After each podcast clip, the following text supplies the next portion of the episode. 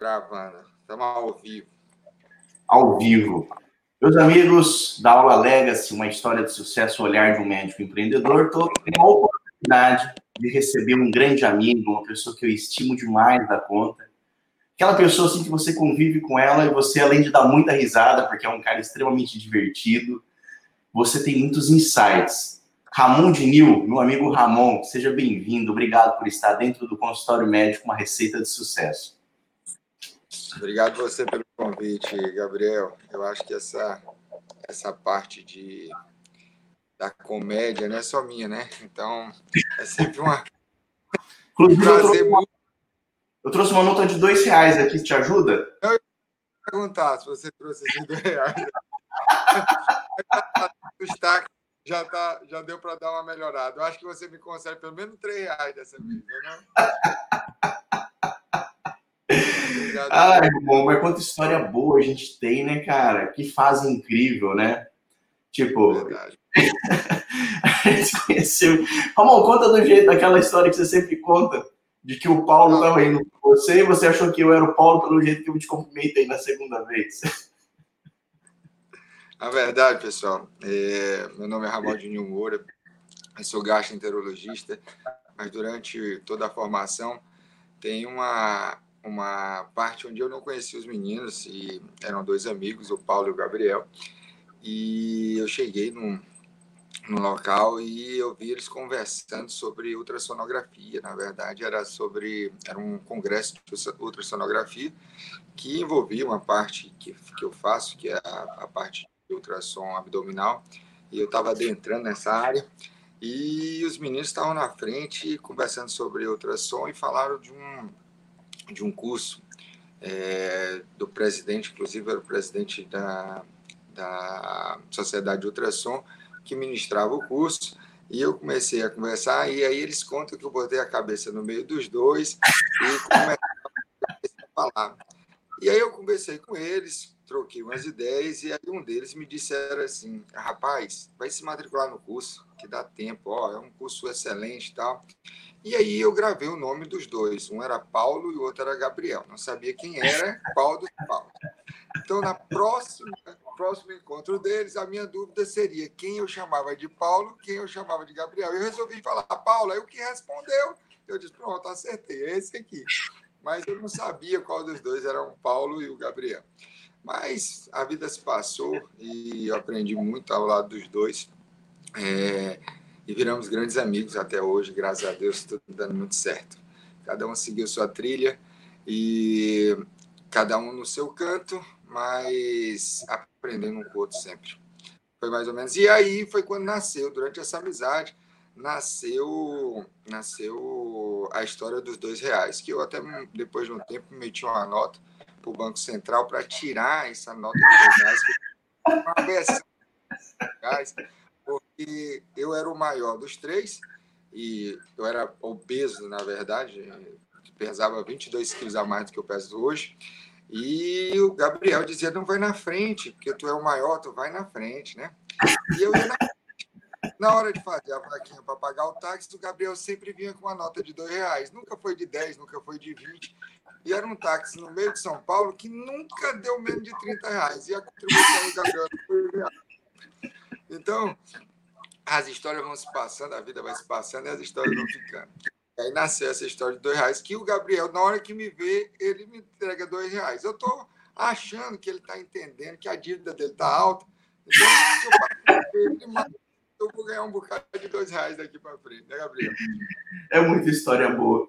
Mas nessa questão de andar, o Ramon sempre ficou com essa conta de pagar, porque o Ramon sempre foi diferenciado. Você é aquilo que você diz ser.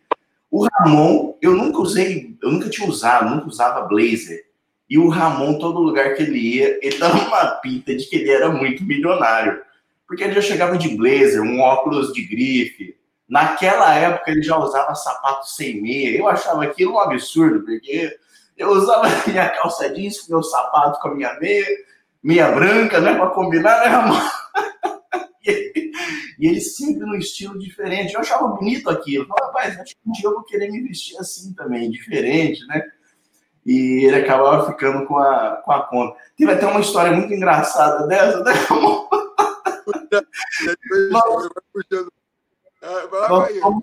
a, a, a, aula era sobre empreendedorismo, vamos falar um pouco aqui de etiqueta. Acho que vai servir também para o Como o Gabriel fala, a gente é o que diz ser. E o Gabriel, apesar de ser isso tudo, vocês que conhecem ele a fundo, ou quem tiver o prazer de conhecer ele a fundo, a gente se menospreza ao lado do Gabriel, porque o Gabriel ele passa a imagem de que ele é tudo isso que ele é, definitivamente ele é, mas ele acredita, ele tem uma força interna dentro dele, que assim, eu acho que Deus aqui, o Gabriel tá e aí eu sempre gostei, realmente lia um pouco, eu acho interessante, e aí serve a dica, tanto para homens quanto para as mulheres, nós homens somos um pouquinho mais, mais retirado dessa ideia, mas vale a pena. O paciente ele paga para ser bem atendido, para ser bem acolhido, para ser bem tratado, e tudo isso envolve vestimenta, seu jaleco está limpo, sua roupa está boa, porque quando a gente vai num restaurante, na verdade, a gente tem que começar a tirar um pouquinho da ideia da medicina ser um comércio diferente dos outros. Então, quando a gente vai no restaurante, a gente quer que desde o chão esteja limpo, o nosso talher esteja limpo, a luz esteja aconchegante. É por isso que agora as coisas elas tomam vários nomes. Você quer um algo mais romântico, você procura um bistrô. Se você quer um boteco da esquina, você vai imaginar que tem as bombox cada um em cima da mesa. Então, a gente quer isso e o paciente, quando ele adentra dentro do seu consultório, ele também vai querer ser bem tratado e tudo isso que envolve, desde a luz da, da clínica até o formato do chão, a pulseirinha que você dá para o paciente, tudo isso faz o paciente ter um atendimento diferente. Mas voltando à história, o Gabriel, ele, ele, ele é assim, ele diz assim, eu lembro como se fosse hoje, ele foi apresentar ah, o, o, trabalho de término de curso. Ah, tá, entendi. Não, o trabalho de término de curso, essa história aí tem que aparecer. Outra, pessoal, eu aqui, vou lá dizer, eu, eu recebi um, um croquis da aula, mas eu li muito rápido, não tem nada disso na aula. Ele disse que é 45 minutos, eu acho que isso aqui vai dar umas três horas de aula só contando essas histórias. E aí o Gabriel pegou e chegou. Rapaz, o homem estava impecável. Ele sabia indo e voltando o assunto. Para vocês terem ideia, ele apresentou sobre, se eu tiver errado, Gabriel, me corrija, sobre ultrassom de tireoide, era hum, era inferno, inferno, inferno tireoidiano. Era mais ou menos isso? Na tireoidite de Hashimoto, isso. Hashimoto, não era isso? É. Era isso? Era ele isso. pegou um, um, vocês entenderam, o Gabriel, ele é um pai, um marido exemplar, e ele pegou um caso de família da Zara e levou. Então ele sabia tudo, ele sabia não só quem era a paciente, apesar de lá ser só as letrinhas iniciais, mas ele sabia a vida da paciente toda, ele dormia com a paciente todos os dias, então ele sabia tudo do, do, do trabalho. E aí, quando foi levantar, todo mundo nervoso, o Gabriel ele fica impecável, ele não pinga uma gota de suor. E ele, quando foi levantar, a única coisa que eu disse, meu amigo, você está bem, porque a gente, mesmo médico, quando é aluno, a gente se transforma em aluno e fica naquela tensão. E o Gabriel não tem isso, não, né? Ele enfrenta e pronto. Ele pode estar morrendo por dentro, mas a cara dele, o cabelo dele é sempre bem certinho, não tem jeito. E aí ele disse assim, eu disse, Gabriel, é, fecha o blazer. Ele disse, não, eu estou despojado. Tu lembra da palavra, Gabriel? Não, meu jeito estou despojado. O Gabriel entrou na sala para apresentar, apresentou maravilhosamente bem. Na hora dos comentários, o professor ele e disse assim: é, quando você for apresentar o trabalho, nosso professor era bem, bem caxias com isso, né? Bem exigente, disse: quando você for apresentar um trabalho, por favor, abotoe seu blazer. O seu blazer é para estar aberto quando você vai lá para o Salgadinho do Comes e Bebes, que vai estar daqui a pouco. Mas durante a apresentação, eu quero que seu blazer esteja abotoado. O Gabriel olhou para mim e disse assim: rapaz, não perde, não perde a pose, né? A ideia é que ele olhou, olhou para o professor como se fosse o professor assim, você está errado, eu estou certo. Tudo bem, professor. não vai ser por isso que você vai tirar a nota, não. Mas, então, são essas e outras histórias que esse rapaz faz a gente se apresentar, né? Faz a gente aprender. Que saudade. Que saudade. É, é uma época muito boa. Eu acho que a gente é aluno sempre, né? E eu estou aprendendo hoje, com certeza você também está aprendendo um pouquinho hoje, até só de relembrar as histórias a gente aprende. É, e a gente começar a pensar mais ou menos desse jeito, né? É, cada minuto da sua vida é um minuto de aprendizado. Você aprende com o porteiro, você aprende com a moça que arruma seu quarto, você aprende com o seu paciente especial. É, e tudo isso muda o jeito que a gente trabalha e a gente vê as coisas. Mas vamos seguir, Gabriel, porque senão vai, já, tão, vai para um só histórias. Mas é muito Saudade. bom, meu amigo. Ramon é muito incrível. Muito obrigado por lembrar esses momentos muito legais, Ramon. Ramon, Ótimo. É, você tem essa visão, você já vem demonstrando isso desde o começo aqui, que você é preocupado com a posição do talher, a forma que é atendido.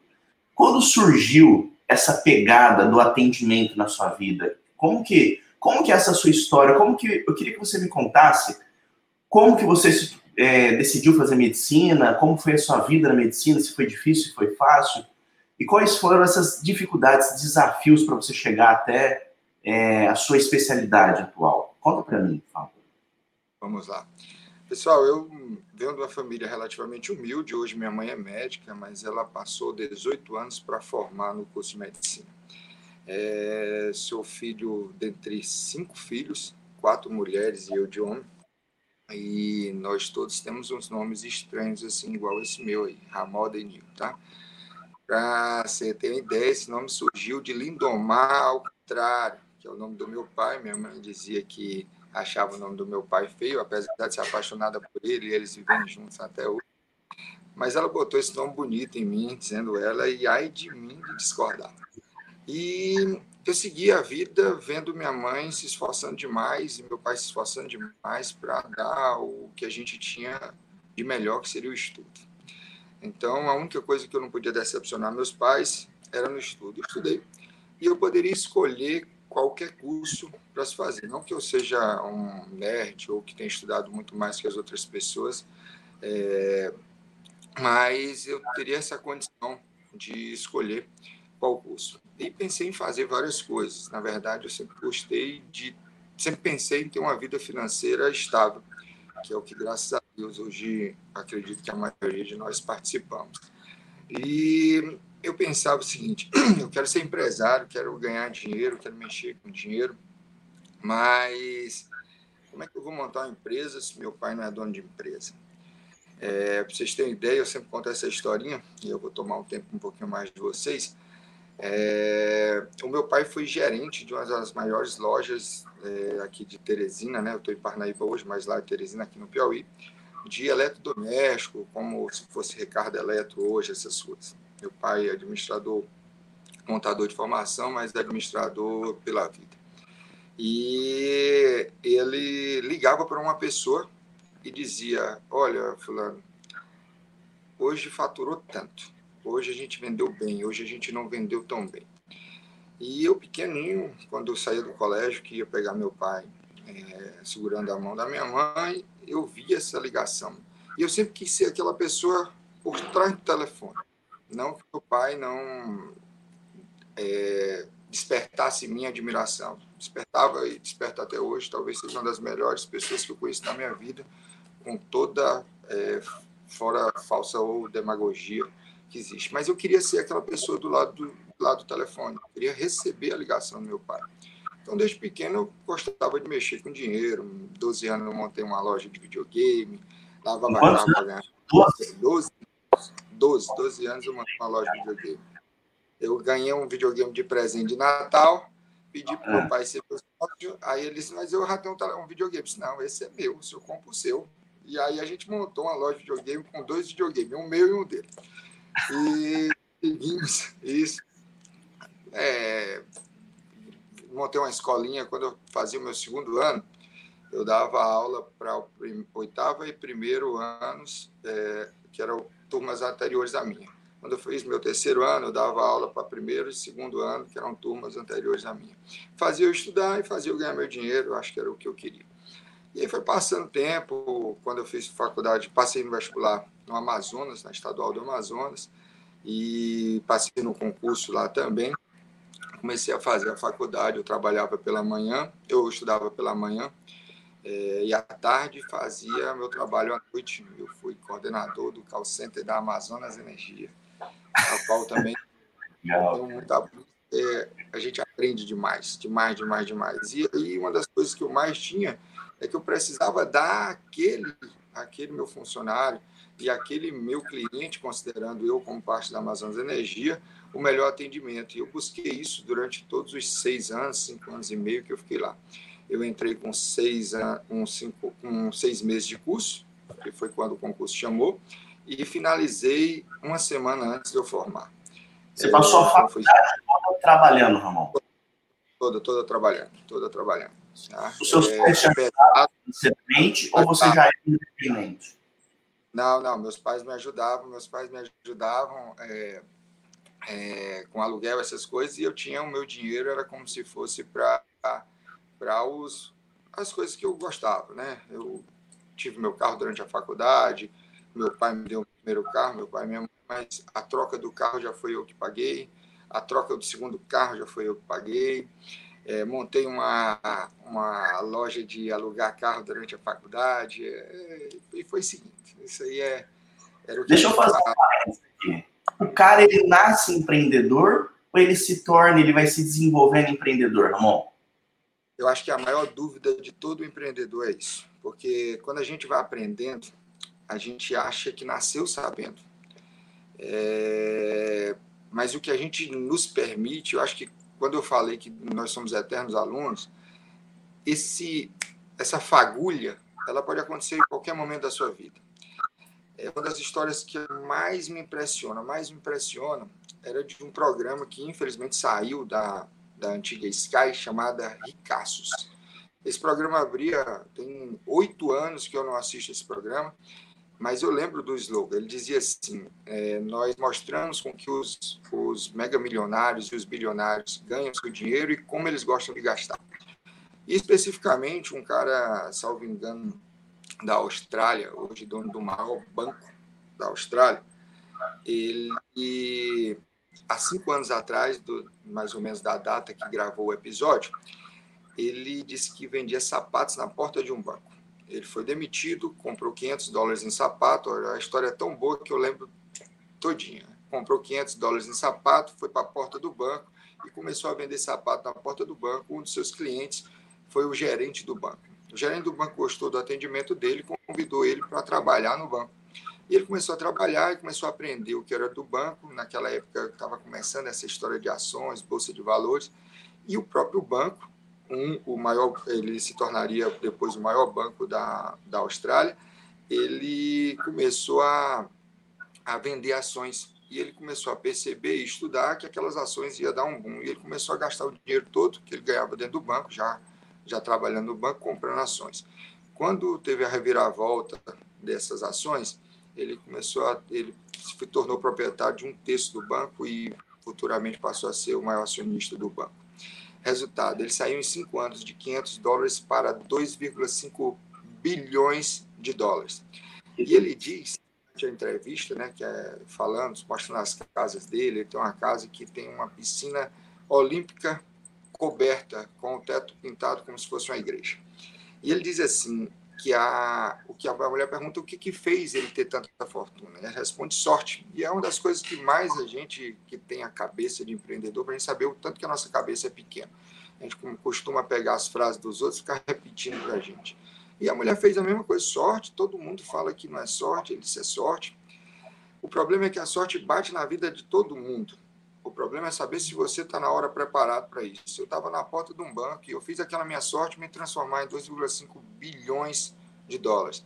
Mas eu dizer para você que não é sorte, eu há cinco anos atrás vendia sapato no meio da rua, e aí você fica se pensando, né? Fica tentando entender se não é sorte. Voltando ao seu questionamento, esse rapaz, com certeza, quando ele vendeu o sapato, ele não imaginou na vida dele que ele se tornaria bilionário. Ele só tinha uma fagulha lá dentro.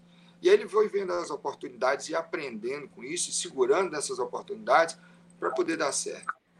É, pra, mudando, fazendo um adendo, uma analogia, há cerca de. Vai começar o ano agora, então há cerca de três, três anos, 2017, estamos em 2021 para quatro anos, eu morava no Pará e eu tinha uma vida muito boa financeira. Eu ganhava é, um salário muito bom pela prefeitura, o Pará ele investe no médico para deslocamento, para o médico morar na cidade e tudo mais.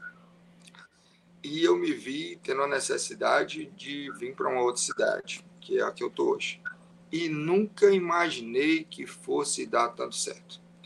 Lá era muito bom. Eu trabalhava 15 dias e meu salário caía todo dia 28. Era dinheiro Mas que eu imaginava. Tinha uma muito bem definida, né, Ramon?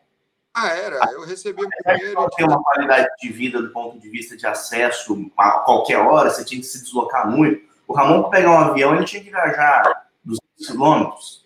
Ele tinha que viajar 200 quilômetros, pegar um avião para qualquer outro lugar, passagem era mais cara. Mas, em compensação, ele tinha uma zona de conforto. E o avião, a zona de conforto nunca era dentro do avião. O avião, para você entender, era um frete aéreo de, às vezes, quatro, às vezes, nove lugares. E turbulência, para entende? Turbulência acontece em Boeing, tá? Lá sacode mesmo. A gente sacode no avião. Imagine isso. Imagine um aviãozinho, você pousar e você que me ligou, me mandou um áudio querendo saber sobre avião. É uma das coisas que você precisa entender que você parece que vai para Vilhena de avião é, com frete aéreo, Vilhena é uma cidade um pouco grande, já tem pista de, de asfalto, mas você pousar numa pista de, de chão batido, que a poeira sobe, que você está olhando o, o piloto e está vendo que o piloto não está vendo nada, é desesperador, sabe? Ali é, ali é a situação. Aí você fica imaginando, não, isso aí eles voam por instrumento, mas nessa cidadezinha não tem torre de instrumento, não. Então eles voam olhando olhando a pista. Tem um rapazinho da moto que eles pagam para passar antes, para tirar as vacas, os bois da pista. Quando está aqui, uma região mais, mais confortável, fica com medo de águia, no máximo urubu. Lá é bicho grande, entendeu? É bicho grande e o avião é pequeno. Ali é um avião grande que está preocupado com o passarinho. Então, imagine o que era. E no Pará a gente tinha isso, a gente tinha o conforto de receber um salário bom, ou relativamente bom, é, no final do mês. E mesmo lá, mesmo na cidade pequena, montei uma clínica particular, da qual me dava um outro bom, boa renda. Montei um laboratório, onde agora a gente terminou desfazendo a sociedade, há um, dois meses atrás, porque eu tenho quatro anos que esse laboratório faturava lá, mesmo sem a minha presença. Mas aí termina a gente tem necessidade de passar para o sócio, né? E aí passei para o sócio agora. E nesse, nesse tempo que eu morei no Pará, financeiramente era muito estável, mas eu não imaginava a dificuldade que não era transformar numa outra cidade, começar de novo. Nessa fase você achava que era, você achava que deveria ser muito difícil ou improvável você ter uma margem igual ou superior em qualquer outro lugar. Para você, aquela, aquele lugar estava excelente, né, cara? Isso, é, é mais ou menos assim. É... Há quatro anos atrás, eu faturava muito.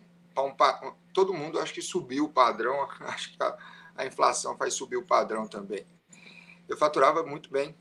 Para aquele tempo, era ótimo. E para o tempo de hoje, era muito bem. É, hoje eu faturo um pouco mais que o dobro disso. E a hora que a gente, de novo, eu não imaginava, eu era o rapaz que vendia sapato quando eu vim para cá. O meu primeiro faturamento na cidade que eu tenho hoje, eu odeio dar plantão, você que me conhece sabe, eu vi a minha mãe durante os 18 anos do curso formando para dar plantão por mais o resto da vida. Devido ao Covid, agora minha mãe parou de dar plantão, está sem trabalhar, graças a Deus. Mas eu via aquele desgaste. Então eu não gosto da plantão, até respeito os outros médicos, as pessoas que vão vir aqui que têm uma paixão por plantão, não é a minha. Do mesmo jeito que eu tenho uma versão a nota de dois reais, procurar não tenho nenhuma nota de dois reais na carteira, eu tenho uma versão a dar plantão, porque eu via minha mãe naquele negócio. O plantão no Pará, há quatro anos atrás, era três mil reais falar em dinheiro, acho que não tem problema, já que a gente está falando em empreendedorismo. Dinheiro às vezes assusta a gente, mas vamos parar também com essa. falar de dinheiro. Eu lembro de um professor meu que me ensinou, inclusive, a botar balão no estômago. E a gente vai conversando, vai lembrando outra história. E é o cara que mais põe balão no estômago no Brasil. E ele disse assim para mim: Eu disse, professor, eu queria comprar 10 balões. Ele disse: ah, Você vai para São Paulo semana que vem? Eu disse: Vou, leva o dinheiro.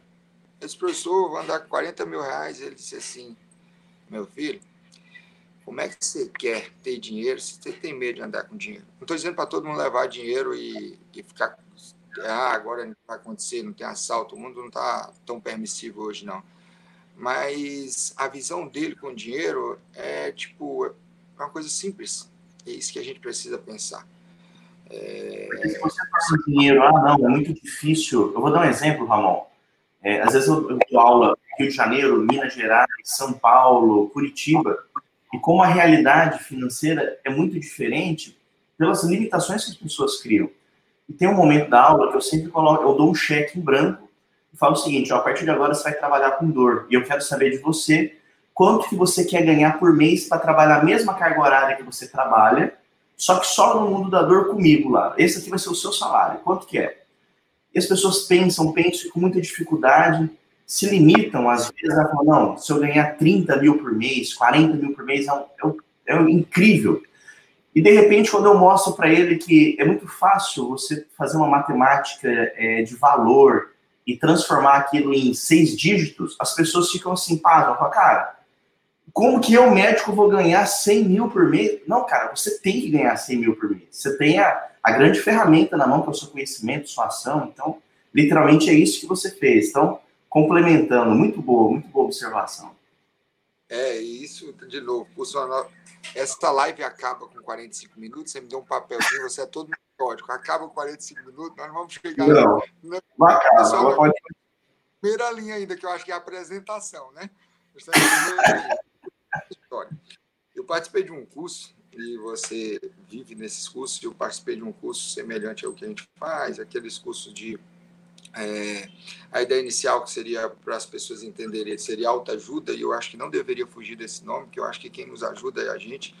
A maioria das pessoas, ou pelo menos uma boa parte das pessoas, trabalham o vitimismo com muito muito prazer se tudo deu errado, a culpa é dos outros. Se tudo deu certo, a culpa é minha. Eu acho que a gente tem que começar a dizer assim: se tudo deu errado, a culpa é minha. A vida é minha, quem tem que seguir a vida, quem tem que botar a mão na, na direção sou eu. É, e assim é que a gente tem e vai ter uma vida financeira mais tranquila. E eu participei de um curso e aí me perguntaram, me fizeram semelhante: qual é a sua meta? E aí depois tinha que apresentar a meta. Meu Deus do céu. A, me, a minha meta, eu acho que juntava a meta de todo mundo, somado, dá a minha meta. Eu acho que até o professor do curso se assustou com minha meta. Eu digo, é, se para sonhar, mas sonhar grande, sonhar pequeno é a mesma coisa, trabalho é o mesmo. Pensando, nessa de, pensando nessa sua história de empreendedorismo, Ramon, você pensar grande faz a diferença? Você pensar em ganhar 500 mil é mais fácil de você chegar nos 500 mil ou não? Eu escada, entendeu? Eu acho que é a única escada. Existe uma diferença entre realidade e sonho. É você buscar e conseguir ele. Ah, essa é a única diferença.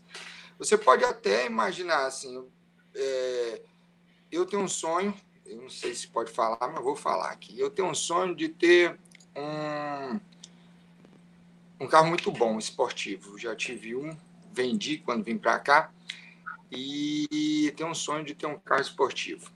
É, o meu próximo carro vai ser um Porsche Boxster 718, tá? Na cor Miami Blue. O interior vai ser preto, a capota vai ser preta e o cinto vai ser azul. Os mostradores vão ser amarelo ou vermelho, dependendo da combinação do carro, porque o site da Porsche dá essa opção para a gente calcular e brincar um pouquinho. É só assim que eu vou ter o carro. Eu posso até ter outro porque meu filho, quando eu fui mostrar o carro, olha o carro que o papai vai querer comprar.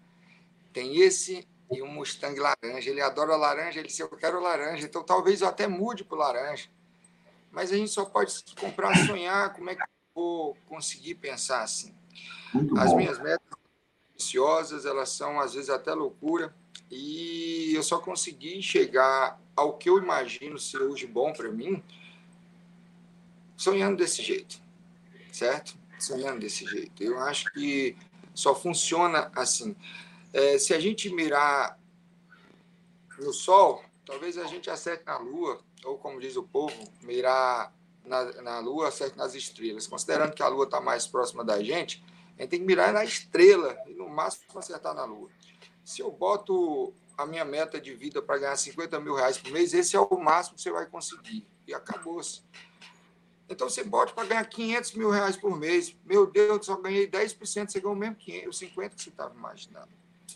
É, agora também as pessoas imaginam, de novo, falando um pouco até do vitimismo, as pessoas imaginam que é só pensar, não, tem que correr atrás, tem que fazer sua parte, tem que organizar sua vida e tem que fazer um método para isso. Eu acho que todo mundo bem sucedido tem uma coisa chamada padrão. Esse padrão ele se repete todos os dias. Acorda nesse horário, faz isso, faz aquilo, faz aquilo, dorme, tal, tal, tal. Para poder esse ciclo ele girar. Se você fizer é, todos os dias algo desorganizado, você não tem de chegar, é, vamos dizer assim, até ser bem sucedido. Um professor meu de ortopedia, na época que eu fazia faculdade, há mais ou menos 10, 10, 12 anos atrás. Ele falou para mim o seguinte, que ele se sentia rico porque ele guardava todo mês 30 mil reais na poupança. 30 mil reais naquela época, ou seja, ele deveria ganhar seus 50 mil há mais ou menos 10, 12 anos. Ele era bem sucedido, um médico, você ter ideia, um dos únicos dois cirurgiões de coluna do Amazonas. Então, o cara era, além de ser bem conceituado, financeiramente era estável. Ele trabalhava demais, eu trabalhava absurdamente. E eu disse, professor, desculpa tomar a liberdade, ele era um pouco jovem, me dava essa liberdade. Eu disse, professor, qual é a diferença do senhor para um homem rico? Nenhum, eu sou rico. Eu disse, imagine um homem rico. Ele disse, pois pronto, o que, que ele está fazendo agora? está na praia e o senhor? Está de plantão, né, professor? Não querendo dizer isso, porque a gente precisa trabalhar para isso. Mas a gente só vai se sentir rico quando a gente não precisar do nosso dinheiro, da, pelo menos daquele dia, para sobreviver. É, e é isso que a gente precisa buscar. Então, se a gente começar a imaginar que a vida vai dar para a gente de bandeja, isso é mentira, tá? Quando eu vim para cá, vem de tudo. Vocês têm a lancha, carro conversível, picape, vem de tudo, tudo. É, meu gasto em 2017 foi 721 mil reais. 721 mil reais eu gastei para me estabilizar na cidade que eu estou hoje. Você é um cara que planilha a sua vida, Ramon? Você sabe exatamente quanto você custa por mês e quanto você gasta por mês? Isso é importante? Até os centavos. Até os centavos. Tá? Isso te dá controle, dá para você saber exatamente como que você está indo, né? O boi só engorda o olho do dono, literalmente é isso, né? É mais ou menos. É, eu acho que o corpo todo, né? Mas eu acho que tem que saber isso, porque os centavos, eles às vezes a gente disfarça, porque você vai começando a, a trabalhar com dinheiro, você vai notar que você tem que dar um agrado ali, você tem que desorganizar ali, você tem que organizar do outro lado. Não dá o nosso o nosso ele tem que ser organizado para a gente poder desorganizar e faturar mais. As pessoas têm medo de gastar dinheiro. Não tem como ganhar dinheiro sem gastar dinheiro. Mas, gente, esqueçam isso. Esqueçam, esqueçam, esqueçam, esqueçam, esqueçam, esqueçam. Tá? Só para fazer Você... um cálculo aqui, Ramon. Para eu viajar, é, eu vou ali atender em Gi Paraná, eu vou ganhar 23 mil. Para eu ganhar 23 mil, eu gasto 2.572 reais. Olha aí. Então, não, não tem como. Você gasta para poder ganhar. Uma matemática. É. Pra você ter ideia, hoje Hoje é domingo, minha gente, são 9h31. É, eu trabalho numa clínica aqui na cidade e eu tenho uma clínica dentro da clínica. Foi uma opção que eu fiz. Eu talvez retorne a ter uma estrutura é, maior para a clínica. Mas quando eu cheguei aqui, a opção que eu vi foi trabalhar dentro da clínica. E aí envolve mil e uma das coisas, inclusive os acordos econômicos entre isso. Quando eu cheguei, eu faturava e organizava e dava o mesmo percentual dos outros médicos, certo? E eu disse para o dono da clínica, a gente pode recalcular isso daqui a um tempo? Você lembra até que eu cheguei a ligar para você e contei uma história que você me deu. E ele disse, não, vamos recalcular daqui a algum tempo se você merecer. é o maior empresário da cidade. Não, minto. Empresário não, mas é o maior médico empresário da cidade, é o dono dessa clínica. Um cara que eu aprendo só dele passar do lado. E eu disse, vamos, daqui a um tempo a gente vai renegociar. E aí o que, que eu fiz? Mostrei para ele que o faturamento meu era muito maior do que o faturamento dos outros médicos. Eu ensinei a clínica dele, que é a maior da cidade, a fazer a publicidade. Não tinha Instagram, não tinha outdoor, não tinha nada. E eu organizei para mim e eles foram copiando, e eu acho que isso é interessante. É, e deu muito certo. Hoje, os pacientes que eu tenho dentro da clínica deles, sabe, eu e eles são meus. Certo? É, por um tempo, a gente teve sentou para conversar, entrou um outro médico que fazia endoscopia para a clínica e ele achou que eu iria barrar isso. Eu disse, não, acho que não é isso. Eu queria, na verdade, era trabalhar com outro médico, a ponto de eu ser dono da endoscopia do outro médico e o médico trabalhar com a endoscopia dele. É, não impedindo ele de trabalhar, só queria poder organizar a endoscopia dele, faturando melhor a endoscopia dele e ganhando em cima disso, tá? Ah, outra coisa que a gente tem que parar de entender. O comércio funciona desse jeito.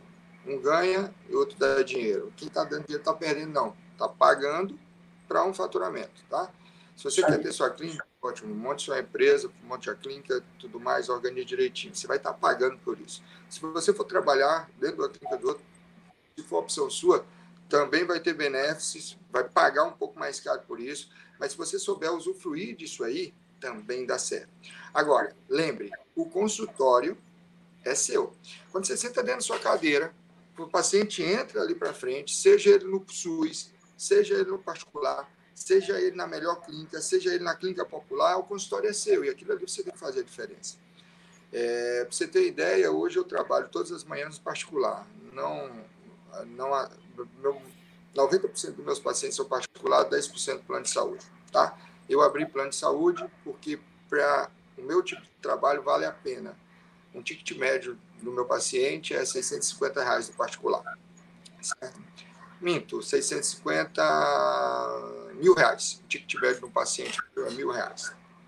É um, consulta e dois exames. Pronto, mil reais. O ticket médio do paciente do plano é maior. Por quê? Porque a gente pode investir mais. Eu posso, numa consulta do paciente do plano, investir muito para ele, para eu dar o atendimento que ele está pagando ao plano. Lembrar que ele está pagando o plano 600, 700 reais. Agora, você precisa fazer esses exames. Você não vai pedir os exames e tudo para ele fazer é, se você não tem. Então, por exemplo, se eu tenho uma ideia, eu acho que envolve até a sua especialidade, eu estou na sua frente, vou colocar. Se eu tenho o seu trabalho com dor e o plano não paga os, os, os exames específicos da dor, eu não trabalho com plano. Eu não trabalho com plano. Não vale a pena você sentar na cadeira, gastar 40 minutos do seu tempo numa consulta de plano, você vai atender ele tão bem quanto os outros pacientes, e ganhar 70 reais. Isso é impossível, não paga. Você não fecha. É, no, a conta não fecha depois. Então, tem que entender isso, tem que perceber isso. E aí eu vim para cá vendi tudo que eu tinha, gastei meu dinheiro, me instalei é, aqui na clínica e fui organizando isso, mudando o jeito das pessoas verem como era o comércio da medicina. No início, muita gente falava, eu acho que a gente tem que ser bom no que faz para vender o que é. Né? Não dá para a gente vender a falsa ideia. Se eu sou um bom cabeleireiro, não vendo a ideia de ser manicure, eu vendo a ideia de ser cabeleireiro. Existem muitos endoscopistas, gastroenterologistas iguais a você e talvez com técnicas até melhores. Às vezes o cara foi fazer um fellow em algum lugar, mas isso não, não coloca como um, um profissional inferior, um superior. É um ótimo profissional que tem informação técnica, é sua obrigação. E a minha obrigação. Mas a pergunta é, é a seguinte em cima disso. O que, que faz o Ramon ser tão diferenciado? O que, que torna você o cara incrível do atendimento, que aumenta a sua conversão de venda. Por que, que o paciente decide comprar o seu exame? Por que, que você vende, Ramon? Vamos lá. É, eu talvez você vai escutar a primeira vez disso, tá? Eu tenho dois clientes. Eu não tenho só meu paciente como cliente. Eu tenho o meu paciente como cliente e o meu colega médico como cliente. Todos os médicos da cidade sabem quem é Dr. Ramodinil Moura. Todo mundo. Existe um bonequinho que eu fiz uma caricatura minha e espalhei pela cidade. Todos os médicos da cidade receberam um crocri, um, um portfólio. Como eu estou em casa, não consigo mostrar para vocês. Mas tem um portfólio com dizer de todos, inclusive com a minha apresentação. Nascido em Parnaí, nascido em Teresina, vim agora para brincar ou para curtir um pouco o litoral piauiense. E todas as informações disso eles foram presenteados com uma caneta de marca, com o meu símbolo. E mandei a enfermeira que trabalha comigo, eu tenho funcionários, mesmo dentro de outra clínica, eu tenho funcionários que trabalham comigo. Tá? Isso é importante. É, a gente diminui o que a gente acha que é, que é caro. Se pagar uma vista é barato, tá? Só de, só de estacionar o carro para mim é o tempo que eu faço endoscopia e pago dele toda. Então, a gente tem que entender que isso vale a pena. E aí eu pedia para minha enfermeira, para minhas enfermeiras irem na, nas, nas clínicas, se apresentarem, me apresentarem, presentear o médico e explicar o que eu vir fazer na cidade. É, os médicos da cidade não tinham essa, essa ideia, mas Natal, a maioria dos médicos recebeu presente meus. Esse não, você tem ideia, eu inverto as coisas depois que todo mundo aprende, aí eu mudo a estratégia. Então, é, isso não tinha. E as pessoas começaram a fazer. Então, o dia do médico, cada médico recebeu um broche comprado de São Paulo, com as suas especialidades, um carinho escrito praticamente específico para aquela especialidade que eu mandei entregar. É, aquele médico, ele pode não me conhecer, mas ele lembrou do nome, tem um gastroenterologista paciente precisa de endoscopia, se eu conhece alguém, o paciente pergunta, quem que você indica? Diz, rapaz, tem um médico aí, chegou na cidade, eu nem conheço não, mas tá, pronto, paciente vai. Aí você recebeu esse paciente. Tá? E mexendo com dor, entenda, talvez seja o maior gargalo que vocês vão utilizar. Só precisa acertar na, na veia certa é, nós trabalhamos com a seguinte situação: o paciente que chega no seu consultório procurando o auxílio e o paciente que vem encaminhado de outro serviço médico.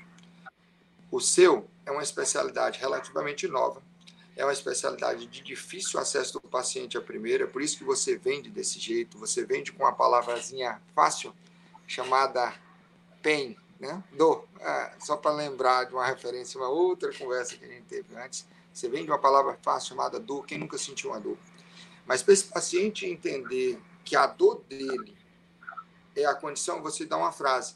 Você que já foi em outros médicos e que não resolveu seu problema com dor, venha comigo. Esse é seu paciente. O seu paciente com uma dor de cabeça, ele não vai com você. Ele vai com o neuro.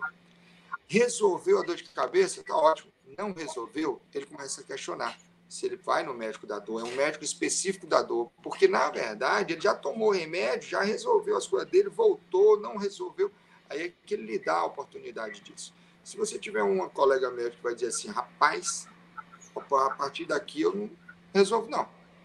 Eu mando para lá. Como, por exemplo, um paciente que chega para mim com dor de estômago.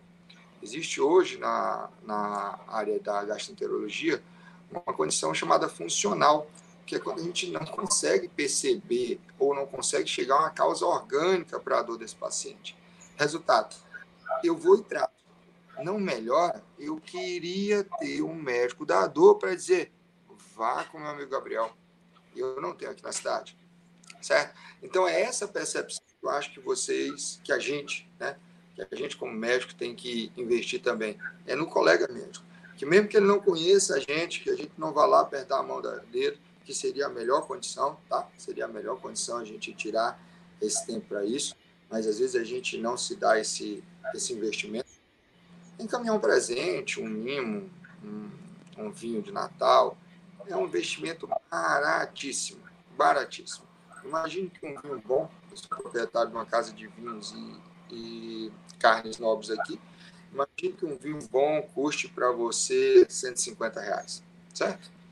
É, a maioria das pessoas não tem essa, essa expertise em vinho, você consegue um vinho bom por esse preço, um, um vinho de paladar é, tranquilo. Se mandar 150 reais para 10 médicos, você investiu 1.500 reais. Se um desses médicos mandar um paciente para você, você pagou esses 1.500 reais. É muito simples, é um, muito simples. E os 10 vão mandar, tá? Os 10 vão mandar. A, a gente tem uma gratidão inata.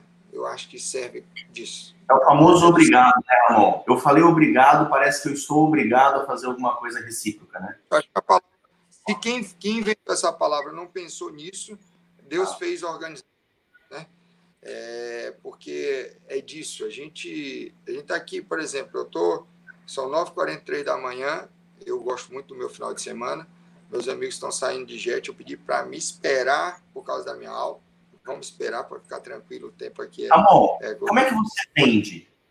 Como é que você vende? Você fala o preço para o paciente ou o paciente vai com, com uma assistente sua? Eu tenho. E como, eu, desculpa, deixa eu complementar, porque você é um cara incrível, eu quero buscar o máximo.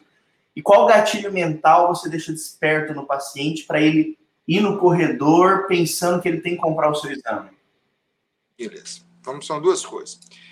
O meu paciente que vem de ticket normal, que é endoscopia, consulta, isso é muito fácil de vender. Ele já vem vendido, tá? a minha especialidade me, me dá essa, essa opção. Alguns outros vêm com a endoscopia já feita de outro tempo. Eu não, eu sou muito a regra do livro. Eu peço o exame que tem necessidade de ser feito. É, mas eu busco durante a minha anamnese essa pequena necessidade.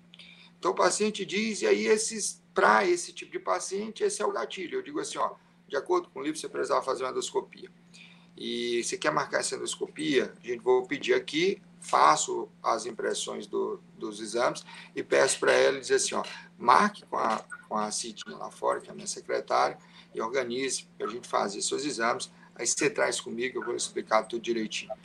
Até lá eu vou medicar você e tudo mais. Esse paciente ele já está vendido, o meu trabalho é muito mais fácil, tá? É muito mais fácil. Agora, por exemplo, eu trabalho com emagrecimento, que é um balão que eu boto dentro do estômago, um balão intragástrico. E o paciente emagrece. Como é que eu vendo? Eu boto uma foto minha, 25 quilos mais gordo do que eu era hoje. Eu tenho essa é... foto. Você tem essa foto? Você tem essa foto, tá? Você tem essa foto. Era a nossa foto do grupo, lembra? E eu boto essa foto. E essa foto eu tenho a apresentação da venda do balão. É uma apresentação como se fosse a venda de você vai naqueles resorts e o povo não lhe vende, falta bater palma, aqueles negócios todos, mais ou menos aquilo ali. Tem uma apresentação de slides, são sete slides, onde eu inicio com minha foto, explico o processo do balão e termino com minha foto. E digo, olha, é, estou aqui para lhe ajudar e eu acredito que você tem essa necessidade. Se aconteceu comigo, pode acontecer com você. Balão agora falando um pouquinho, não é fácil, não é o balão que emagrece o paciente, é o próprio paciente. Então, eu explico isso durante todo o processo, mas no final você precisa dizer para o paciente, dizer assim, ó, aqui é a sua chance. E na hora que ele vê a foto, eu termino, e aí ele começa a tentar falar sobre preço, aí eu peço para que ele vá com a, com a, a minha secretária, ela senta com ele, reaplica algumas informações sobre o balão e pergunta quando é que ele quer fazer o procedimento e como é que é a forma de pagamento. Lembrar que, falando de um comércio, então é muito difícil o médico tratar a medicina como comércio. Nós fomos criados, nós fomos seis anos do curso, mais a residência, mais o fellow, mais aprendendo que nós não devemos mexer com dinheiro. Ótimo, não é ruim esse aprendizado, mas tem alguém que tem que mexer com dinheiro para a gente. E aí a gente tira um pouquinho desse aprendizado, ensina a pessoa como é que ela vai mexer com dinheiro e você fica sem mexer com dinheiro. Então, você só recebe o seu no final do dia ou no final do mês. Mas precisa de alguém é, que tenha uma orientação sobre venda que ela precisa passar o cartão ou receber o dinheiro. Eu diria que a venda no meu serviço ela acontece pelo atendimento extraordinário, Ramon. O paciente ele é mimado da hora que ele marca a consulta até a hora que eu acompanho ele, parece que eu vou carregando no colo, cara. Então ele se sente tão tanto obrigado que ele fala dentro do consultório, que ele se emociona, porque o paciente de dor tem uma habilidade emocional diferente. e ele fica muito propenso a comprar. Isso faz você também aumentar o seu ticket, porque você vê que a experiência é cada vez mais extraordinária, você aumenta o ticket. Hoje o meu ticket médio ele é de 4 mil reais o atendimento. Então o paciente tem esse ticket. O que, que é a minha meta? O que, que eu sempre faço para tentar melhorar? A minha conversão de vendas. Eu consigo hoje fazer 85 consultas ao mês e dessas 85 consultas, 54% compra o meu procedimento. Só que quando você cresce 1%, o que nós fizemos esse ano? Nós crescemos a conversão de venda de 1,7%. Parece pouco, né? Fala, pô, se cresceu 1,7%? Cara, como dá trabalho crescer 1,7%? Mas a hora que você cresce, é fantástico, porque é outro nível, é outro resultado, você vê que o caminho está indo. Então, essa conversão de venda, ela é muito legal. Você acompanha as suas conversões de venda e você se critica, se analisa, cara, o que, eu posso fazer para por que, que esse cara não comprou? O que, que eu faço para vender? E o que, que o Ramon incrementa para ampliar a conversão de vendas dele? Vamos lá. É, acompanhe, a gente tem, é por isso que eu separei, a gente tem uma meta de conversão de venda próximo do show de balão de 62%. E, e em relação à exame endoscopia, essa beira os seus 92%, mas, como eu falei, é muito fácil você vender o tomate para quem chegou na sua loja única para comprar tomate. Você tem tomate, ele só vai pegar ali o tomate. Então, não dá para a gente se basear pelo que já vem vendido. É, eu baseio mais pelo retorno desse paciente. Eu, inclusive, tem na clínica, quando o paciente entra, ele, ah, se for um paciente novo, eu preciso saber qual foi o método que ele chegou, se foi pelo Instagram, Facebook, se foi pelo, pela uma indicação de outros. E essa indicação de outro, para mim, ela é medida. Eu acho que é importante, é onde eu vejo realmente a conversão do meu trabalho. Se eu tenho um trabalho de sucesso, ela vai ser indicado para outro. Vai ser aquele paciente meu que ele foi tratado, ficou bom, ele teoricamente não vai voltar comigo, né? Eu não tenho esse tratamento crônico da maioria das doenças, mas ele vai mandar o vizinho e o vizinho vai mandar o outro vizinho, então isso para mim é importante. É, o que, que acontece? Nesse meu paciente, especificamente de endoscopia, ele vai receber, ele antigamente recebia uma toalha, e aí Covid a gente tirou, recebeu uma toalha, recebia um porta-dentadura, se caso fosse necessário. Para esse ano, é tudo com um símbolozinho assinado, bordado para esse ano. É, isso eu aprendi onde a gente estudou, no Albert Einstein, no, no hospital. Eles não saem da endoscopia sem passar dentro de uma cafeteria onde ele tem um ticket para lanchar. Tá? É, lá é como se fosse uma regra, a pessoa pode até não lanchar, mas ele sai da endoscopia, a porta de saída é uma cafeteria. Essa possibilidade eu ainda não vi de fazer aqui, mas nós vamos, estamos providenciando uma caixinha com logo, com uma frase de efeito e um lanche para receber todo mundo que tem a, a, endoscopia. Então, ele talvez nem lanche na hora que ele receber, porque ele vai sair meio sonolento, mas em casa ele vai receber aquilo ali. Entenda, presente, tá? É, precisa estar tá empacotado, precisa estar tá bonito, precisa estar tá apresentável é a mesma forma com que você presenteia um amigo, presenteia uma namorada, uma esposa. Precisa ter o glamour daquela hora, tá? Não é só entregar. É, por isso a frase de efeito faz importante, porque o paciente meu que ele está sonolento, ele vai nem lembrar por vezes que recebeu aquilo ali. Mas na hora que ele lê, ele vai se sentir confortável, tá? Vai se sentir confortável. É, ele vai receber esse lanchezinho. O paciente do balão é um paciente que tem um ticket médio mais alto, é um paciente que deixa mais dinheiro na clínica, ele recebe um presente, que só a caixa me custa por unidade 23 reais. Só a caixa, e ela é de papelão, tá? É uma caixa de papelão, de caixa de presente. Ela tem cara de presente. Ela precisa, no máximo, uma fita azul com o meu nome para fazer o laço. Dentro vai uma balança de alimentos, onde tem minha, meu bonequinho é, grudado em cima. Vai os dizeres, mesma coisa que eu entrego para o médico também vai, porque caso ele conheça alguém que precise de alguma coisa da minha especialidade, ele serve como indicação.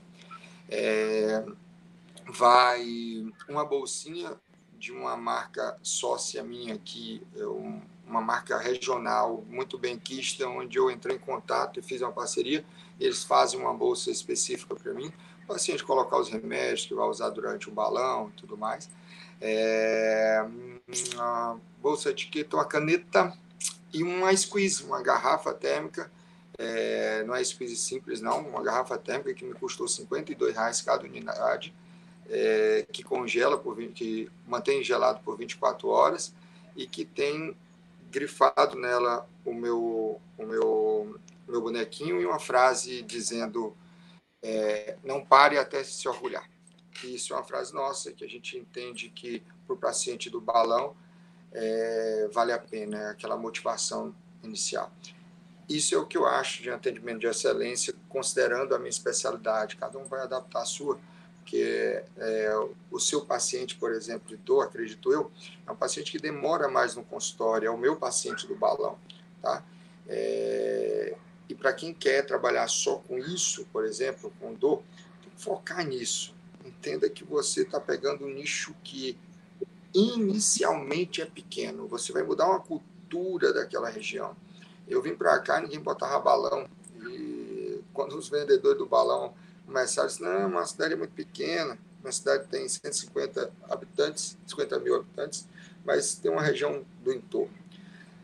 E o que é interessante é que eu estou na segunda cidade maior do, do estado e em um ano a gente alcançou uma meta de 47 balões colocados, que é relativamente pequeno, mas que superou todas as expectativas, inclusive dos vendedores do balão.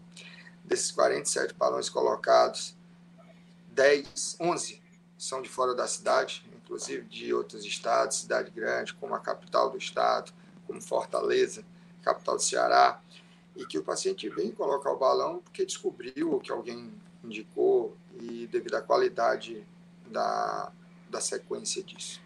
Eu acho que isso chama investimento e a gente precisa fazer. Entenda que eu gasto 113 reais para presentear cada paciente do balão. E esse dinheiro é o dinheiro mais barato que eu gasto. O dinheiro mais barato. E, é... e o cara embora com esse presente, ele, você está dentro da casa dele todo dia, toda hora, e ele mostra para todo mundo na rede social, a família, muito, muito legal. E a, e a caixa tem minha cara bem grandona, então, de forma legal e bonita. Se ele fizer uma história da casa dele e a caixa aparecer, já vão saber que é o Dr. Ramodinho. Nós temos que organizar para você, eu estou pensando aqui, é, você tem que alugar um balão, balão de verdade, aqueles balão gigante, fazer um barulho na televisão e, e fazer um, o dia do balão, conscientização. Aquele balão vai passar por cima da sua cidade, que é uma cidade pequena, e vai chamar emissora de televisão, rádio, e você vai dar uma entrevista, uma coletiva. Esse balão representa a liberdade. A liberdade é o que você vai ter quando você mudar a sua qualidade de vida alimentar, atividade física. Então, um investimento você vai gastar uns 30, 20 a 30 mil, mas eu tenho certeza que você vai ter esse feedback financeiro muito grande, porque um balão passar na cidade, a criança, o idoso, todo mundo vai querer ver, porque não, ninguém vê um balão. Mas aqueles coloridão gigante que a gente vê na Capadócia, aquilo lá. É isso que você tem que fazer na sua cidade. Então, fica esse insight. Eu já, já anotei, eu estou dizendo, já valeu. Meninos, pode ir de jet, pode ir, que já valeu o meu dia todinho aqui. Que eu, não, cara, já... tô, porque o que, que acontece o balão? Ramon, as pessoas têm hernia de disco e preciso que esse cara emagreça. Porque o meu foco do tratamento de dor, eu não quero que ele precise mais de mim. Eu vou tratar a dor dele, eu vou explicar o que ele tem, porque ele tem, ele vai gastar um ticket alto comigo, e se ele não fizer o que eu orientar, daqui a seis meses ele vai ter dor de novo. E eu não quero que ele venha. Então eu deixo isso muito claro. Só que ele tem que perder peso. O que, que eu uso para o paciente perder peso? Eu prescrevo remédio, saxenda, é, quando o paciente precisa, atividade física, dieta. Mas tem paciente que eu quero que ponha um balão, porque eu sei que é difícil pra caramba usar um balão. Eu educo ele, eu já oriento. A minha mulher colocou o balão, Ramon, ela ficou quatro dias, tirou. Ficou louca, falou, ó, não dá. Mas talvez é o processo educacional, ensinar para o paciente o que ele vai ter, vai, porque o resultado é fantástico. Então, como é que eu começo a fazer isso? Educação e mostrar para o paciente. Por isso que me veio esse insight de um balão passar na sua cidade. Acho que seria fantástico isso. Tá bom. E vamos ver se dá certo. Eu gostei da ideia. Ramon, eu estou pensando aqui, é, nós, médicos, somos iguais cantores sertanejos. A gente, para fazer rentabilidade, a gente tem que estar no palco. E o Covid, ele me despertou muito isso, assim, sabe, desse, é, dessa preocupação. Se eu pegar Covid, parar na UTI 10 dias, demorar mais 30 dias para me reabilitar, Porra, a maioria das pessoas não tem uma organização financeira para ficar parado três meses. O cara quebra, ele quebra. E a grande questão é, o médico ele deve investir fora. E se ele investir fora, o que, que ele deve investir? Ou não, ele tem que ser realmente um cara que veste só na medicina, só no que ele faz e acumular patrimônio. O que, que você, o que, que você vê? Você que é um cara que tem essa visão de dinheiro muito bem definida. Eu acho que dinheiro da onde vim, ele vem bem feito. Claro, não sendo coisas erradas, assim, aí não dá certo. Mas é, eu desconheço, desconheço dos meus negócios uma possibilidade de ganhar dinheiro maior do que as minhas mãos trabalhando por hora. Só que eu durmo e eu tenho meu final de semana e eu quero, minha meta, eu tenho 35 anos, eu quero, a minha meta é não trabalhar até depois de 50 ou trabalhar só porque me dá prazer. Então, eu preciso que esse dinheiro trabalhe por mim. Eu preciso que esse dinheiro rode por mim, porque eu posso acumular patrimônio. Esse patrimônio ele vai ter uma valorização, dependendo do patrimônio que eu acumular, vai ter uma valorização normal. Mas quando eu terminar disso, eu vou ter que viver ou me desfazer desse patrimônio, ou se esse patrimônio me der lucro, viver desse lucro. E é isso que eu penso. É, tudo que eu vejo possibilidade de crescimento, principalmente de forma escalonada, eu arrisco, eu arrisco investir. Eu tenho um teto para investir fora da medicina, eu tenho um investimento muito na medicina. Eu, dentro da minha clínica, a partir de segunda-feira, em uma sala mais ou menos de, vamos botar, 4,5 por 4, uma sala de 4,5 por 4, deve ter uns 600 ou 700 mil reais considerando aparelhos e tudo mais. Isso e tem que ter, não tem outro jeito. Eu vou fazer endoscopia, eu quero gastar 30 mil no aparelho de endoscopia e quero cobrar 400 reais na endoscopia. É até chato você conversar assim. Então, meu aparelho é aparelho de ponta, é o mesmo aparelho de São Paulo, mesmo aparelho que eu aprendi no Albert Einstein, o mesmo aparelho que eu vi fazendo endoscopia no Ciro Libanês. Não muda em nada, tá? Não muda em nada. Então, tem que ter esse investimento. Mas fora da medicina, eu hoje, de novo, 10 horas da manhã, a minha boutique de carne está aberta até uma hora da tarde. Ah, está faturando igual o médico? Não, é, é impossível pensar assim. Mas eu estou aqui conversando com você. É, do mesmo jeito, eu tenho um, um investimento em um aplicativo, é, startup. Então, é algo que ainda está sendo gasto dinheiro, para se dar certo, a gente tem um faturamento fora da medicina. Medicina, da, medicina da média de 65% a 67% líquido, né, do que a gente faz. Então, se produziu, você tem essa liquidez, mais ou menos. E hoje eu faço sempre essa analogia. Eu falo, cara, eu vou investir num imóvel, vou comprar um apartamento para alugar, vai me dar 0,40. Eu vou investir em gado, dá 3%, apesar de que esse ano o gado deu para gente 7,5%, 8%, foi muito bom. Eu vou investir em imóvel comercial, vou ter no máximo 2, 3%. Aí sempre fica naquela decisão, pô, cara, fazer medicina e só focar na medicina é incrível, porque é isso, né? Você ganha 65, 67% de liquidez. Só que a gente, é o que você falou, pô, vou estar no meu sábado e no domingo, curtindo, andando de jet, como que vai pingar esse dinheiro para mim?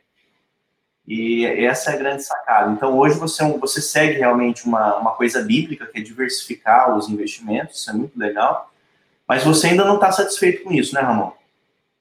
Não, não. Não, acho que. Acho que a sua diversificação, você ainda não você ainda não descobriu o que é a sacada de diversificar. É, eu, acho, eu acho que isso é, é bom.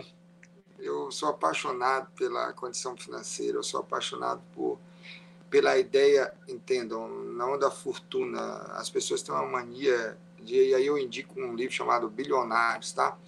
É, as pessoas têm uma, uma, mania de falar de dinheiro e atrai uma coisa ruim. Eu adoro dinheiro, sou apaixonado. Um amigo meu dizia para mim, Ramon, fala tanto em dinheiro que eu acho que a única hora que você não pensa em dinheiro é quando você está dormindo. Você estou sonhando que eu estou rico. Eu acho que é esse o problema. Então, eu acho que dinheiro faz bem a gente, entendeu? Nós somos nós somos uma pessoa com ou sem dinheiro, ele só vai potencializar o alcance que você quer dar. É, se uma pessoa é ruim, ela com dinheiro tem a possibilidade de ser ruim e fazer mais mal aos outros, ou potencializar isso. Mas se for uma pessoa boa, ela só tem a condição de fazer isso crescer. Então, o dinheiro não faz mal a ninguém. O dinheiro não muda as pessoas. Dinheiro é uma condição que não deve ser o foco da sua vida, mas deve estar entre as principais vontades que você tem. Ninguém trabalha de graça. Voluntariarismo, voluntarismo sei lá o nome desse direito, é, voluntariado, ele é, ele é, é, é, nobre, mas quando a gente tem condição de fazer isso, tá? É, de novo, uma citação do meu professor de balão, ele cirurgião bariátrico, em BH, e ele dizia para mim o seguinte, que ele era apaixonado por operar, apaixonado por operar, mas viu uma condição financeira muito melhor no balão. Ele conseguiu colocar, à época, o recorde dele eram 12 balões por dia. Foi o dia que ele colocou mais balão. E aí, financeiramente, calcula-se 10 mil reais para cada balão, dava 120 mil reais o faturamento que ele teve nesse dia. Ele chamou, não conseguia operar 12 pessoas é, 12 balões que eu coloquei no dia, fora os outros procedimentos, falando só de balão, que 12 balões a gente coloca no amanhã, se a gente for fazer assim. É, eles fora os outros procedimentos. Então eu me dou de presente. Eu escolho uma pessoa por mês e dou a ela, ele dá a ela uma cirurgia bariátrica. Ele vai no SUS e opera de graça. Ele quer operar, faz bom a ele, é como se ele tivesse retribuindo o que o mundo dá a ele e opera um paciente bariátrico por mês de graça. Então imagine aqui patamar está essa pessoa para conseguir isso. E ele só conseguiu ter esse patamar quando ele se sentiu estável financeiramente. É, essa é a coisa. E como eu aprendi um bocado com ele, o faturamento, para vocês terem uma ideia, o faturamento médio da clínica dele é 400 mil por mês. E aí Está aí a resposta da sua meta, da sua pergunta. Qual é a minha meta? Minha, minha meta é mais ou menos isso. Eu acho que se eu não chegar lá, eu acerto a lua. E quem sabe eu fico um pouquinho mais do que a metade. Então, essas coisas a gente precisa entender. Ramon, você sente falta pelo fato de você estar fora do eixo sul-sudeste, é, de estar perto de pessoas que vão alto assim também? Sinto é o que eu mais sinto falta. Eu sinto muita falta disso. Porque esse, é, por exemplo, nessa época de pandemia que eu não pude viajar, é, por que, que eu vou para São Paulo? Por que, que eu atendo em São Paulo? Eu atendo em São Paulo porque lá eu me contagio por pessoas que são muito melhores do que eu, mais incríveis do que eu, em todos os sentidos. Mas eu tenho um amigo especial que ele fatura 800 mil por mês. Por mês, sendo médico eu aprendo demais com ele, porque eu vejo ele e o dinheiro não mudou ele, o cara simples, simples, sim, mas a forma, o simples é extraordinário, o simples é extraordinário. E a forma com que ele atende, que ele faz a conversão dele, que ele colocou o ticket dele, enquanto tem cirurgião cobrando é, 5 mil, ele cobra 25 mil. E a pessoa, mas como eu vou pagar 25 mil? Pelo, pela experiência que ele oferece no atendimento, no bate-papo, no jeito que conversa. E cada vez mais eu vejo isso. Eu falo, cara, ficar perto de pessoas assim, você se torna possível, se torna daquele mundo, você passa a pertencer, uma capacidade de pertencimento também. Eu sinto muita falta, eu sinto muita falta de você, de almoçar com você, de ouvir os seus conselhos, da gente ficar fosforilando, fazendo cálculo, é, sabe? Isso faz uma falta tremenda na nossa vida. E é por isso que eu recomendo todos nós termos o famoso day off. O day off, Ramon, é, você me falando, Gabriel, eu acho que faria muito mais impacto se eu fosse levar o vinho para o médico e tal. Vendo esse cara que ganha 800 mil, ele faz isso. Ele tem a quarta-feira dele, a quarta-feira é um day off. O que, que ele faz no day off? Ele faz network. Ele vai em cada médico, em cada pessoa. Vai fazer o quê? Tomar café. e bater papo com o cara. E eu comecei a fazer da minha segunda-feira à tarde um, um day off também para isso, para fazer relacionamento, networking. E, cara, isso faz a diferença, faz a diferença mesmo. E tá aí um outro, outro insight para você começar a andar na sua cidade. É, em vez de pedir para a secretária levar uma caixinha de bombom, você ir lá. Porque é outro impacto, cara. É outro impacto quando o médico vai. É igual quando o médico liga para o paciente. É, quer complementar alguma coisa em cima dessa fosforização aqui, meu amigo? Não, não, é só lembrar uma outra história. Se você lembra que a gente teve uma clínica específica em São Paulo e para a gente levar uma ideia de uma clínica popular para Porto Velho. Lembra disso? Lembro. Chega... Tinha uma pessoa relativamente simples, você como sempre muito bem arrumado e aí quando você falou aí da de a gente ser cantor sertanejo, do palco eu pensei que você ia falar das calças, que andava com a calça mais apertada, e eu... Depois que eu emagreci, eu também faço uso desse tipo de... E chegando lá, tinha um outro médico, e esse outro médico estava conversando da mesma ideia. E, e a gente foi lá para calcular como seria uma a clínica popular você já estava fazendo, construindo em Porto Velho, e simplesmente o cara tinha ido para comprar uma ressonância de 3 Tesla. Lembra disso? Eu lembro. Eu tinha 159 funerárias no né? Ceará. e aí ele disse para você assim, é, você estava pensando em comprar uma cadeira de oftalmo para a clínica. Isso. Então, bom, e você é bom demais.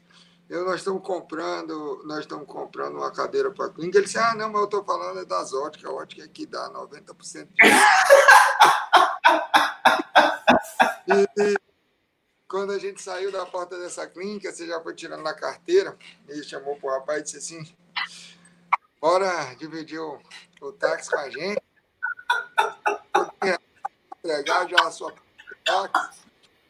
E o motorista do homem estava esperando ele numa Mercedes lá na frente. Lembra disso tudo? Uma Mercedes que a gente nem conhece, rapaz. Tão diferente que ela é, você lembra? Você lembra disso? Aí você esperou um pouco mais para o táxi, o homem sair para poder a gente dar a mão para o táxi. Coisas assim que a gente aprende. E sabe? A gente aprende com o nosso paciente que chega e quando um paciente meu é, tem uma condição financeira e eu noto que ele tem a me ensinar, eu, eu praticamente me consulto durante a consulta, eu questiono ele sobre outras coisas, eu acho que é, se eu tenho uma dica para deixar em relação ao atendimento, deixe seu paciente falar por um tempo, ele gosta de falar, tá? Ele vai para lá para falar com você, especificamente o seu paciente de dor, ele vai falar muito. A dor dele nunca é uma dor só física, tá? É, e eu aprendi isso com você e replico no meu consultório. Eu tenho um paciente, eu digo a mesma coisa. Olha, uma dor de um câncer de estômago, uma dor de uma gastrite, ela pode ser igual, pode ser a da gastrite superior. Tem gente com câncer de estômago caminhando aí sem sentir nada. Então, a dor é do paciente. Então, escute isso do paciente. Ele vai lhe explicar muito mais do que se você criar a ideia do anamnese super focada desde o início do atendimento. Deixa ele falar. Aí, depois de um tempo, você vai organizando, igual o Gabriel está falando. Se deixar que eu falo, fazendo, se deixar que eu falo, eu falo um dia todo. Então, volta e meia, ele vai lá e diz, vamos voltar para cá. Isso é interessante, mas tem que deixar o paciente falar. Ele vai lhe dar informações que na sua anamnese não tem um questionamento, tá? Uma anamnese, eu tenho, eu tenho o meu aplicativo, meu sistema de atendimento, ele faz uma anamnese já própria, mas eu tenho uma anamnese minha dirigido. E a primeira pergunta é: pego o nome do paciente, o nome do acompanhante, que já vem no sistema. Aí eu boto o nome do acompanhante e boto assim: peculiaridade, dois pontos. E aí o que o paciente me diz alguma coisa, eu escrevo. Tá, atendo, nem falo disso. Na outra consulta que ele vier, ou no retorno, eu digo assim: aí, rapaz, como é que tá a pescaria? Porque eu sei que ele é pescador, e ele me contou alguma coisa da pescaria. A partir daquilo ali, o paciente passa a ser meu melhor amigo. E ele me conta tudo. Ele me conta tudo tudo, tudo, tudo. Então, deixe um adentro, deixe um espaçozinho da sua anamnese para algum fato diferente que o paciente lhe contar. Meu neto vai nascer, meu filho vai chegar de viagem, anota para quando ele for se perguntar. E aí você coloca, tá? É... Tem gente que escreve tudo, acho isso importante, eu vou por tópicos, mas como meu atendimento é muito durante a manhã, eu não atendo, atendo chego a atender 15 ou 20 pessoas pela manhã, então eu tenho que ter isso muito cronometrado. Então eu coloco lá para que esse paciente entenda que eu não só lembrei dele, mas que eu me preocupei com ele. Tá? Isso é, eu acho que é uma chave que vida, ela vira na hora faz. Isso, vamos lembrar, a conversão ela não é só feita por por palavras gatilhos. Ela é muito importante o gatilho, mas ela é feita pela empatia. O que a gente compra, o que a gente compra nunca é o produto, tá? O que a gente compra é uma experiência, a experiência. Muito é, bom. Falando do tomate, eu não compro o tomate para comer o tomate, eu compro o tomate porque ele futuramente vai me virar um vinagrete, ele futuramente vai participar de um churrasco, ele futuramente vai me dar um tempero. Então, é, qualquer coisa que, que a gente é comprada, é isso. Eu falava com um amigo de fora do estado um dia desse, ele falando que teve aqui, que achou caro um peixe na praia. E eu digo que realmente é caro. É, a experiência que o, o, o piauiense dá para um, um cliente na beira da praia, na barraca, ele não é tão boa para vender um peixe a 170 reais tá? É, a farofa voa, o, o, papel filme vem sem estar bem colocado, é, o atendimento não é de primeira. Agora, eu saio daqui, e se alguém quiser conhecer, tá recomendado, existe um local chamado Casaúca, tá? Na Baía do Guajiru, é perto de Jericoacoara. Jericoacoara é um mundo de todo mundo conhece, mas o melhor lugar não está lá. A não ser quem gosta de festa, festa realmente lá é bom está um pouquinho mais para cá de quem vem do sul, um pouquinho mais para um pouquinho mais para cá de quem vai do nordeste, um pouquinho mais para lá de quem vem do sul. É chamado Casa Uca, melhor comida, melhor atendimento e melhor é, a, a recepção. E o peixe lá é mais caro, mas ninguém acha caro, certo? Ninguém acha caro. A comida é menos. Agora, a farofa de lá é feita com farinha panko. A manteiga vem com alecrim. O peixe, o rapaz vai tirar, não tem um, um espinho, certo? É, são essas coisas que dá a diferença de um lugar para outro. E o seu atendimento... Seja, né? Tudo que você faz, você pode melhorar, você pode aprimorar o seu produto. Né? Ele tem que estar o tempo todo em metamorfose. Ramon, a última pergunta que eu queria colocar aqui para você, para te liberar. É, eu tô, eu tô por conta, fica tranquilo. Eu tô adorando, rapaz. Eu tô aprendendo. O ano, o ano é 2030. Como é a medicina e o que fará você ser um profissional bem sucedido? Considerando que, inclusive, em 10 anos nós vamos ter aí é, múltiplos outros colegas né? porque tem muita gente que é preocupada com concorrência. Eu nunca me preocupei com concorrência. Acho que o maior concorrente que existe sou eu mesmo todos os dias. Mas a minha pergunta é essa: nós estamos em 2030. O que, que vai ser da medicina lá na frente? O que o cara pode tomar frente já para chegar lá e ter um diferencial, Ramon? Vamos lá. Eu vou tomar a liberdade de discordar de você e fez um insight aqui muito grande e eu queria lhe parabenizar especificamente por isso. Gabriel, durante esses 10 anos que eu conheço ele, ele mudou a cabeça totalmente. E a primeira vez que eu encontrei ele, a gente estava dividindo, primeira vez não, depois de algumas vezes a gente estava dividindo o quarto de hotel. E eu fazia, estava fazendo curso de ultrassom, era gastrologia fazendo curso de ultrassom, mas eu estava querendo entender onde é que eu encaixava aquilo ali. Né? Há uns sete anos, eu acho. E ele disse assim, eu disse, Gabriel, e dor? a gente falando de negócio, falando de coisa, ele se idou, Gabriel. Eu lembrei. Ele se dor. Rapaz, homem deu um sono na hora, ele não queria falar de dor. E aí, no outro dia, a gente tomando café, inclusive o Paulo estava lá, e o Paulo disse a mesma coisa com ultrassom. Então, de novo, minha gente, a gente aprende com o mundo. O Gabriel tinha um medo da concorrência. Na verdade, ele achava que um outro médico de dor ele ia roubar os pacientes dele. E hoje ele favorece a formação em dor. Olha que transformação. Olha que coisa interessante. Eu não sou muito medo da concorrência. Eu não vou dizer que eu queria 300 médicos aqui atendendo, que tem que abrir as portas para qualquer tipo de medicina, porque não funciona isso. Porque tudo que tem de mais no mercado, o preço tende a cair. Mas ele tende a cair para algumas coisas. Você dessa experiência diferente, vai ter um núcleo que vai falar. Do mesmo jeito, imagine, a barraca de praia de Fortaleza é uma do lado da outra. E por que, que tem uma que vende mais? Por que, que tem uma que cobra mais? Por que, que imagina só, um grande restaurante fatura a mesma coisa que um restaurante com oito ou dez meses? É porque essa pessoa fez algo e vende algo que o outro restaurante, por mais que os dois vendam comida, não vende. Isso eu acho que seria a medicina daqui 10 anos.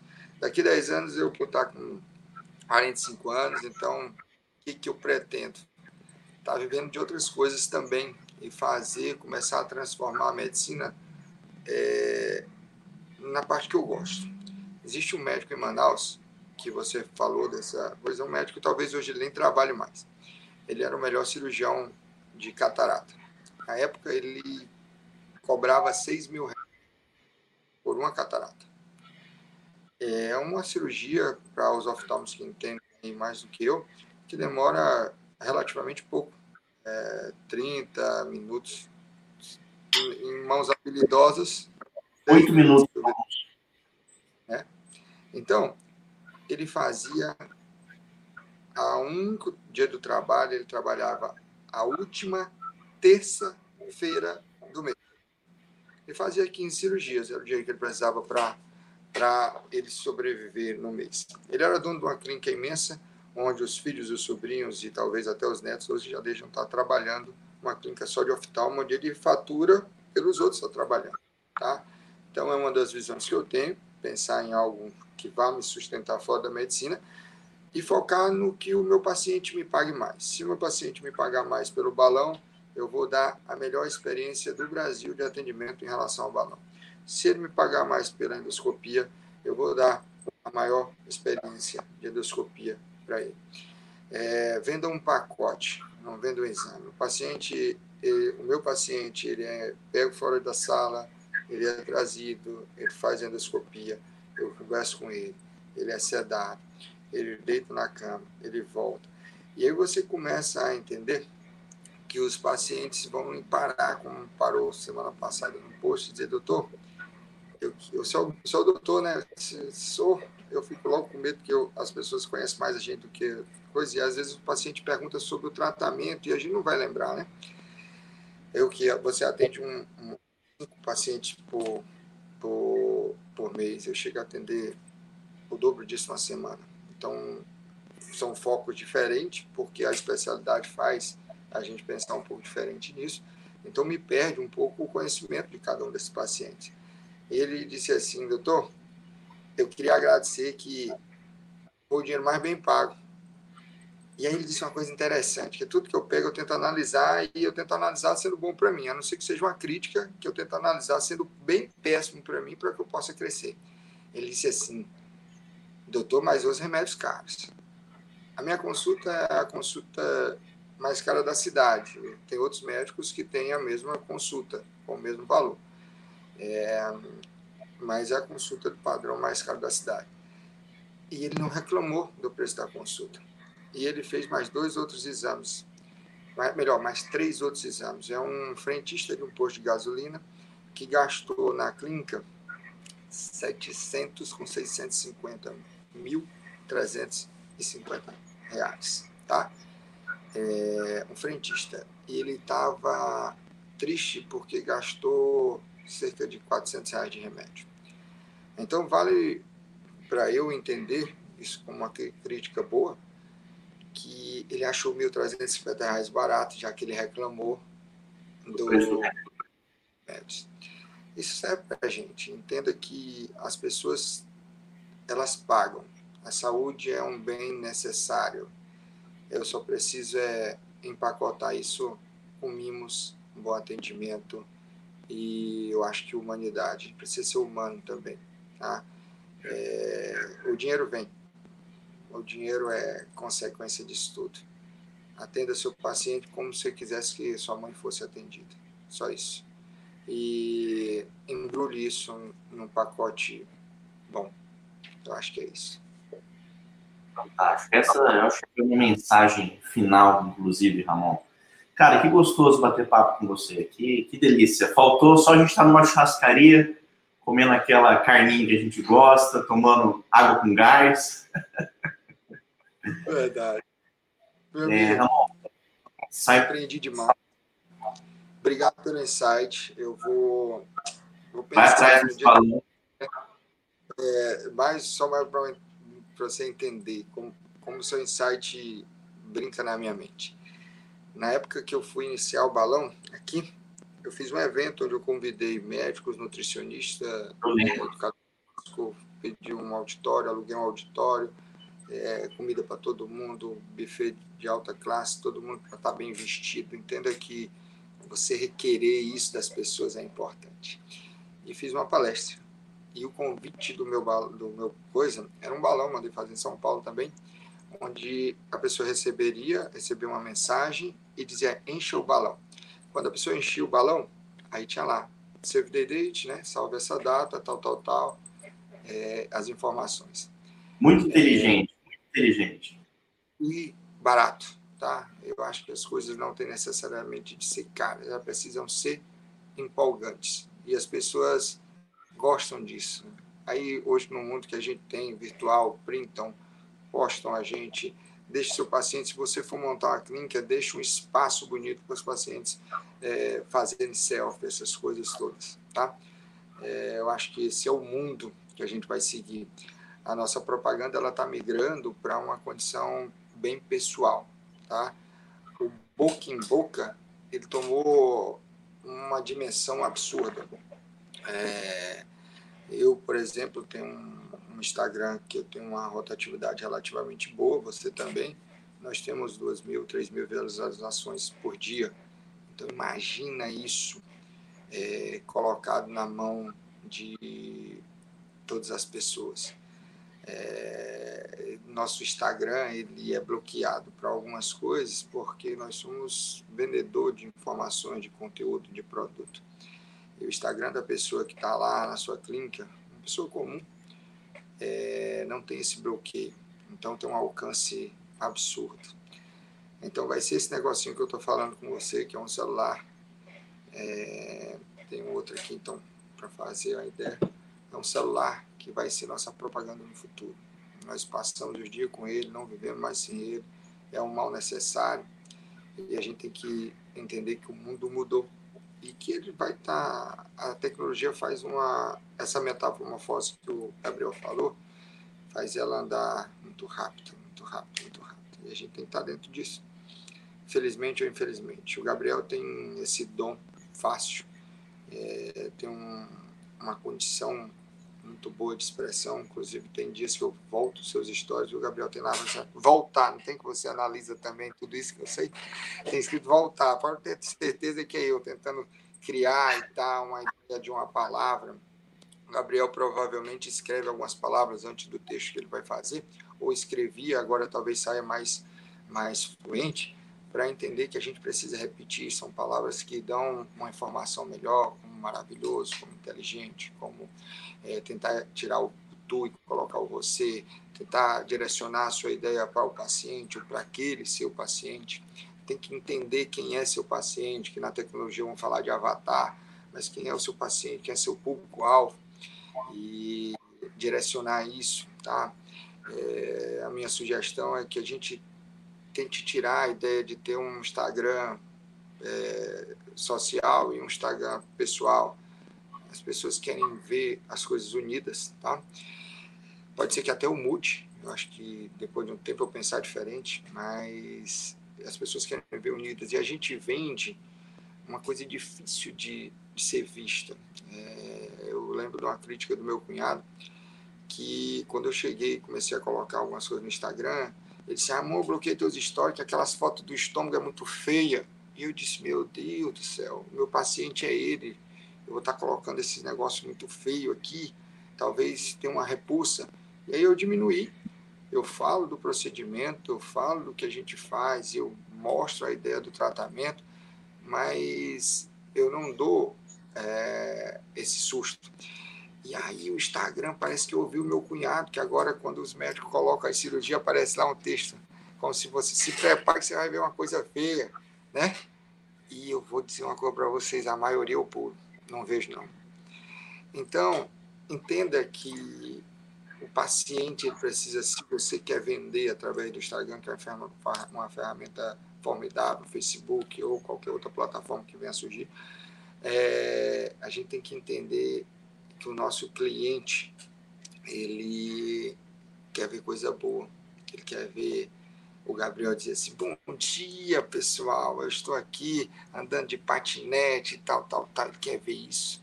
Você que tem dor aí, saiu do patinete, a pessoa pode pensar até que ele caiu, você que tem dor, aí ele puxa para o lado. Então, essa interação entre o meu meio pessoal e o meu meio profissional eu acho que ela é necessária e importante.